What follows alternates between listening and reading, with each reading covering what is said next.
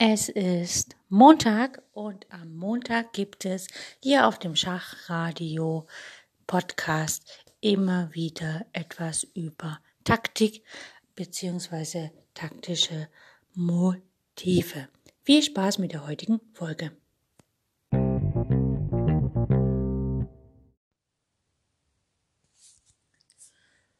Viele Motive im Schach sind nach Geschichten oder Personen benannt. Und das Motiv, um was es heute geht, das Matt von Anastasia, wurde sogar nach einem Roman benannt. In dem zuerst im Jahre 1803 erschienenen Roman Anastasia und das Schachspiel berichtet ein imaginärer Italienreisender in Briefform über seine Reiseerlebnisse, die sämtlich um das Schachspiel kreisen. Durch dieses Buch wurden die Theorien der italienischen Schachschule welche zu dieser Zeit eine herausragende Stellung in Europa einnahm, im deutschsprachigen Raum bekannt gemacht. Als Grundlage dienten hierbei ausgewählte Auszüge aus Werken führender italienischer Schachtheoretiker, welche der Autor Wilhelm Heinze zu seinem Zweck in der deutschen Sprache übersetzt hatte. Heinze verknüpfte die italienische Schachlehre mit einer romantischen Erzählung, in deren Mittelpunkt die Muse des Schachspiels Anastasia stand. In diesem Erzählrahmen diskutiert er verschiedene historische, philosophische bzw. kulturelle Aspekte des Schachspiels. Diese Erörterungen verdeutlichen auch den großen Stellenwert des Schachspiels im damaligen gesellschaftlichen Leben. Den nachhaltigen Eindruck, welchen Heinzes Anastasia in der Schachwelt hinterlassen hat, kann man zum Beispiel an der bis in die heutige Zeit andauernden Bekanntheit des sogenannten Matt der Anastasia ablesen.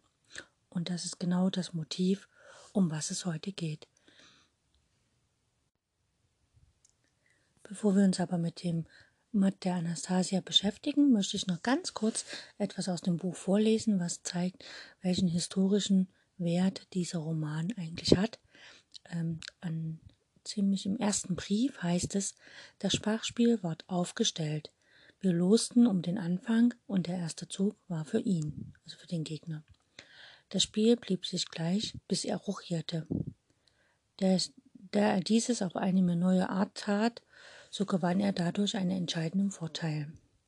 Ich sagte ihm, in Deutschland, Frankreich und England hochiere man nicht so. Er antwortete, er wisse dies wohl, es sei aber ein übler Gebrauch, der keinen Grund aus der Natur des Spiels für sich habe. Er sei auch erst in der neuen Zeit in einigen Ländern von Europa aufgekommen. Das ist soweit das Buch und ich finde, das beweist, dass halt einfach wirklich in dem Buch viele Themen der damaligen Zeit halt wirklich auf den Tisch kommen und wir, wenn wir solche Romane lesen, natürlich jetzt nicht nur den Romaninhalt äh, verstehen lernen oder kennenlernen, sondern halt wirklich auch immer etwas aus der Zeit, als der Roman geschrieben wurde.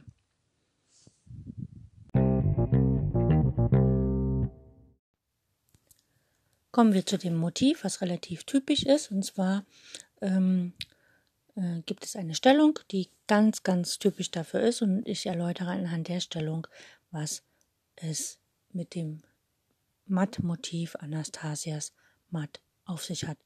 Und zwar sagen wir mal, der weiße König steht auf G1, ein weißer Turm auf C5, der andere Turm auf H5 sowie der weiße Springer auf D5.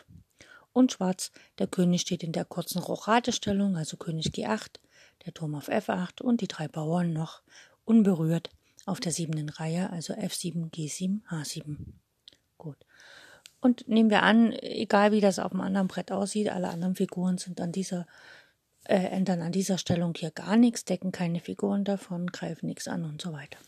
Weiß ist am Zug. Und das Typische beim Anastasias Matt ist, dass man im Grunde den König am Rand matt setzt. Und zwar so, dass der Springer zwei Fluchtfelder nimmt. Ein Fluchtfeld für den König ist durch eine eigene Figur genommen und die Felder am Rand, wo der König dann auch steht, werden vom Turm bedroht oder von der Dame, also praktisch eine Figur, die die Linie oder Reihe bedroht. Das heißt, hier setzen wir erstmal und eingeleitet wird dieses Matt immer durch ein Springerschach beziehungsweise durch ein Opfer, je nachdem, ob der Springer da schon steht oder nicht. Auf jeden Fall hier geht der Springer nach E7, bietet erstmal Schach. Der König auf G8 äh, kann ich nach F8 wegen dem Turm, kann ich auf D7 3 wegen all seinen Bauern. Er muss quasi nach H8 gehen. Und jetzt sehen wir schon, dass er halt nicht nach G8 zurück kann und er kann auch nicht nach G7 wegen seinem eigenen Bauern. Also auf die G-Linie kann er im Moment nicht. Und jetzt kommt das Klassische im Anastasias-Matt, dass halt eine Figur geopfert wird, um tatsächlich hier in dem Fall die H-Linie frei zu machen, damit man dann mit Turm H5 matt setzen kann. Also opfert sich hier der eine Turm, der schlägt auf H7 den Bauern mit Schach. Wie gesagt, der König kann nicht auf die G-Linie wegen dem Springer auf E7 und dem Bauern auf G7. Also muss er auf H7 den Turm schlagen. Und jetzt sehen wir, der König steht auf der H-Linie. Dort wird er gleich matt gesetzt mit Turm H5. Und auf die G-Linie kann er immer noch nicht, wegen dem Springer auf E7, der das Feld G8 und G6 kontrolliert, und dem eigenen Bauern, der auf G7 steht. Also der Springer auf E7 kontrolliert G6, G8 und der Bauer auf G7 hilft natürlich dem König auch nicht. Und demzufolge kann jetzt der Turm von C5 auf H5 matt setzen. Und das ist so ein bisschen die, die, äh, das praktisch sind so die Grundlagen von Anastasias Matt. Ja, mehr kann man dazu jetzt eigentlich gar nicht sagen. Ne? Also egal an welchem Rand das ist, der Springer nimmt zwei Felder von zwei Fluchtfelder, ein, eine eigene Figur nimmt das dritte Fluchtfeld und der König wird am Rand mit dem Turm oder der Dame matt gesetzt.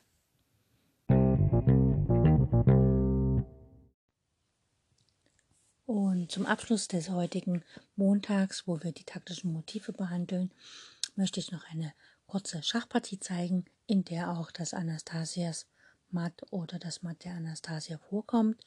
Allerdings hat da Schwarz echt nachgeholfen. Aber wir werden mal schauen. Gut. Weiß startet mit E4, E5. Also Weiß spielt E2, E4, Schwarz antwortet E7, E5. Also die Königsbauern stehen im Zentrum sich direkt gegenüber. Weiter geht's mit Springer F3 von Weiß, Springer C6 und Läufer B5. Ganz klassisch eher Spanisch. Schwarz antwortet mit Springer F6 und Weiß rochiert kurz. Schwarz schnappt sich den Bauern mit Springer F6 nach E4 und Weiß antwortet Turm E1. Jetzt kann der Springer nicht so recht weg, weil ja dann der Springer auf C6 geschlagen wird und dann der Bauer auf E5 fällt. Aber Deswegen spielt auch Schwarz Springer D6, greift den Läufer auf B5 an. Und Weiß kann natürlich nicht so recht jetzt erstmal auf E5 schlagen, weil er muss sich ja um den Springer kümmern. Deswegen spielt Weiß Springer C3, deckt den Springer auf B5 und greift immer noch den Bauern auf E5 an. Er hat ja Bauern weniger, den muss er natürlich jetzt zurückholen. Und er macht das mit Entwicklungszügen. Ne? Wenn wir schauen, Weiß hat schon nahezu vier Figuren entwickelt, hat auch lang rochi äh, schon rochiert. Und Schwarz hat zwar im Zentrum am Bauern, aber nur zwei Figuren entwickelt und noch nicht die Rochade erledigt. Gut, Schwarz schlägt auf B5 den Läufer und Weiß schlägt nicht auf B5, sondern auf E5 mit dem Springer. Springer schlägt E5. Hier besteht immer die Gefahr, dass Weiß jetzt einen Abzug spielen kann. Er kann Springer C6 Schach spielen und gewinnt dann die Dame. Demzufolge muss Schwarz auf E5 zurückschlagen. Er kann sich auch was anderes machen, aber auf E5 zurückschlagen macht Sinn. Und der Turm schlägt auf E5 mit Schach. Schwarz spielt Läufer E7, um nachher rochieren zu können. Und Weiß spielt Springer D5. Also er hat es nicht eilig, den Springer zurückzuschlagen. Ne, also auch wenn er jetzt eine Figur weniger hat, äh, er gewinnt ja den Läufer auf E7 und es ist immer gut, wenn man die Wahl hat, eine Figur zu schlagen, die weiter weg vom äh, gegnerischen König ist, als eine Figur, die nah am König ist, dann sollte man sich bemühen, immer die Figur nah am König zu schlagen, weil das ist ja eine Figur, die tatsächlich potenziell den König deckt. Und es ist immer gut, Verteidiger beim König zu entfernen, wenn man ihn dann matt setzen will. Gut. Ähm, Schwarz setzt fort mit Rochade. Und jetzt kann Weiß schon anfangen, sein taktisches Motiv zu spielen. Er schlägt auf E7 mit dem Springer. Springer schlägt E7 Schach. Und jetzt sehen wir schon, Schwarz steht in der kurzen Rochadestellung und der Springer auf E7 bietet Schach. Schwarz wird hier nicht mit der Dame nehmen, weil dann der Turm zurücknehmen kann. Demzufolge geht er mit dem König nach H8. Und jetzt fehlt uns natürlich eine Figur, die auf H7 geopfert werden kann, damit nachher der Turm auf H5 matt setzt. Also müssen wir so eine Figur heranführen und das ist einfach die Dame, Dame H5. Die schwarze Dame wird immer noch nicht auf E7 schlagen. Und jetzt muss Weiß halt überlegen, was er machen kann, äh, was Schwarz machen kann. Schwarz hat in der Partie D6 gespielt. Und dann hat Weiß natürlich das Matt der Anastasia angesetzt mit Dame schlägt H7 Schach. Der König hat keine Wahl, er muss zurückschlagen auf H7. Und wie wir schon sehen, der Springer von E7 kontrolliert G8 und G6 und G7 wird blockiert durch den eigenen Bauern. Das heißt, hier kann der Turm von E5 nach H5 gehen und matt setzen. Jetzt schauen wir in der Partie mal, was Schwarz hätte anders machen können. Also stellen wir mal den Turm wieder zurück von H5 nach E5 und der König schlägt die Dame nicht, die Dame geht nach H5 und Schwarz hat nicht D6 gespielt, sondern Schwarz versucht sich anders zu verteidigen. Hier sehen wir ja, dass Schwarz noch die, also wir sind nach dem weißen Zug Dame H5 und Schwarz ist am Zug und Schwarz hat hier ja das Problem, dass sich die Dame auf H7 opfern kann. Deswegen könnte man ja denken, okay, Schwarz spielt einfach mal H6. Ja? Dann kann Weiß einfach D3 spielen und mit Läufer C1 schlägt auf H6 einen riesigen Angriff auf die, Weiß, äh, auf die schwarze Rochadestellung, auf die schwarze kurze Rochadestellung starten und somit auch letztlich dann die Partie für sich in, zu entscheiden, denn es hängt immer noch der Springer auf B5, also der wird es ja auch nicht mehr sehr lange überleben und Weiß hat ja schon sein Materialnachteil quasi zurück. Wenn Schwarz statt H6 oder D6 zum Beispiel G6 spielt, einfach die Dame angreift, dann kann Weiß einfach erstmal Dame H6 spielen, ne, dem Angriff ausweichen. Jetzt greift sie natürlich den, den Turm auf F8 an und droht halt, dass der Bauer von D2 abzieht und auch ins Spielgeschehen eingreift. Demzufolge spielt Schwarz erstmal Turm E8, versucht halt tatsächlich, dass der Springer oder der Turm, dass sie verloren gehen. Und da kann dann Schwarz einfach Turm H5 spielen droht matt auf H7, Dame H7 matt. Also muss der G-Bauer auf H5 schlagen und dann folgt einfach von Schwarz Dame F6 Schachmatt. Und das wäre auch möglich gewesen, wenn jetzt der Springer, äh, der Turm irgendwo anders hingegangen wäre. Dann wäre ein ähnliches Ende gekommen. Das heißt also in diesem Moment nach Dame H5 im elften Zug von Weiß hat Schwarz gar nicht mehr so richtig viele Möglichkeiten überhaupt noch am Spielverlauf was zu ändern. Er kann natürlich die Dame opfern, aber äh, ohne Dame gewinnt sich auch schlecht. Aber schauen wir mal, wo denn der Fehler von, Weiß, äh, von Schwarz lag. Und zwar, äh, wir haben ja mit dem Zug Springer E7 Schach, das haben wir ja gespielt, spielen können nach der kurzen Rochade von Schwarz. Das heißt, möglicherweise war die kurze Rochade von Schwarz gar nicht so ideal. Und dann schauen wir mal, nach Springer D5 von Weiß im neunten Zug kann Schwarz ja einfach König F8 spielen. Der Läufer ist noch zweimal gedeckt. Aber dann spielt Weiß trotzdem Springer schlägt E7 und äh, Schwarz wird ja nicht mit der Dame zurückschlagen, sondern könnte halt D6 spielen. Und dann spielt Weiß einfach da Turm schlägt B5 und Schwarz spielt Dame schlägt E7.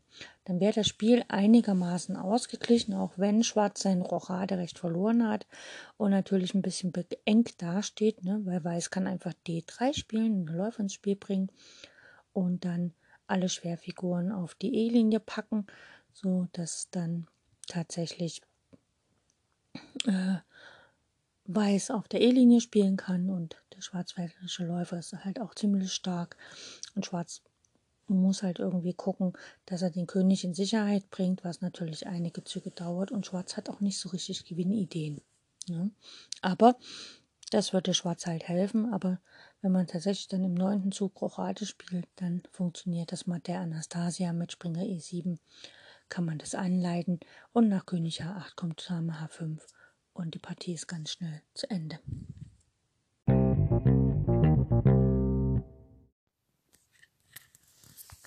Heute haben wir auf H7 einen Turm oder eine Dame geopfert, einfach um den König auf die H-Linie zu locken und dann matt zu setzen.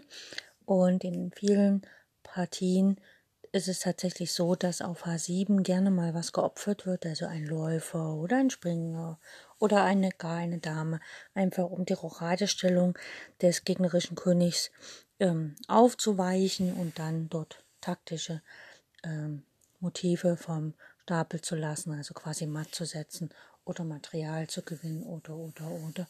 Und wir werden uns montags immer mal wieder mit solchen Opfern auf H7 beschäftigen. Heute war es das Matt der Anastasia und später werden es andere schöne Matts sein. Ich freue mich, wenn ihr wieder einschaltet und ich bin unendlich dankbar, dass du genau heute die Folge gehört hast. Und vielleicht erzählst du auch weiter davon, wenn du auf Facebook bist. Dort gibt es eine Gruppe äh, Schach on Air. Und Genau, ansonsten auf Leadchess gibt es einen Account Schach on Air, dort gibt es Shooting, da sind die mh, mm, Partien quasi drin und die Stellungen, da kann man sich das nochmal anschauen, falls man das jetzt hier so nicht so mitbekommen hat. Okay, ich wünsche euch viel Spaß und ganz, ganz vielen Dank fürs Zuhören. Bis demnächst. Tschüss.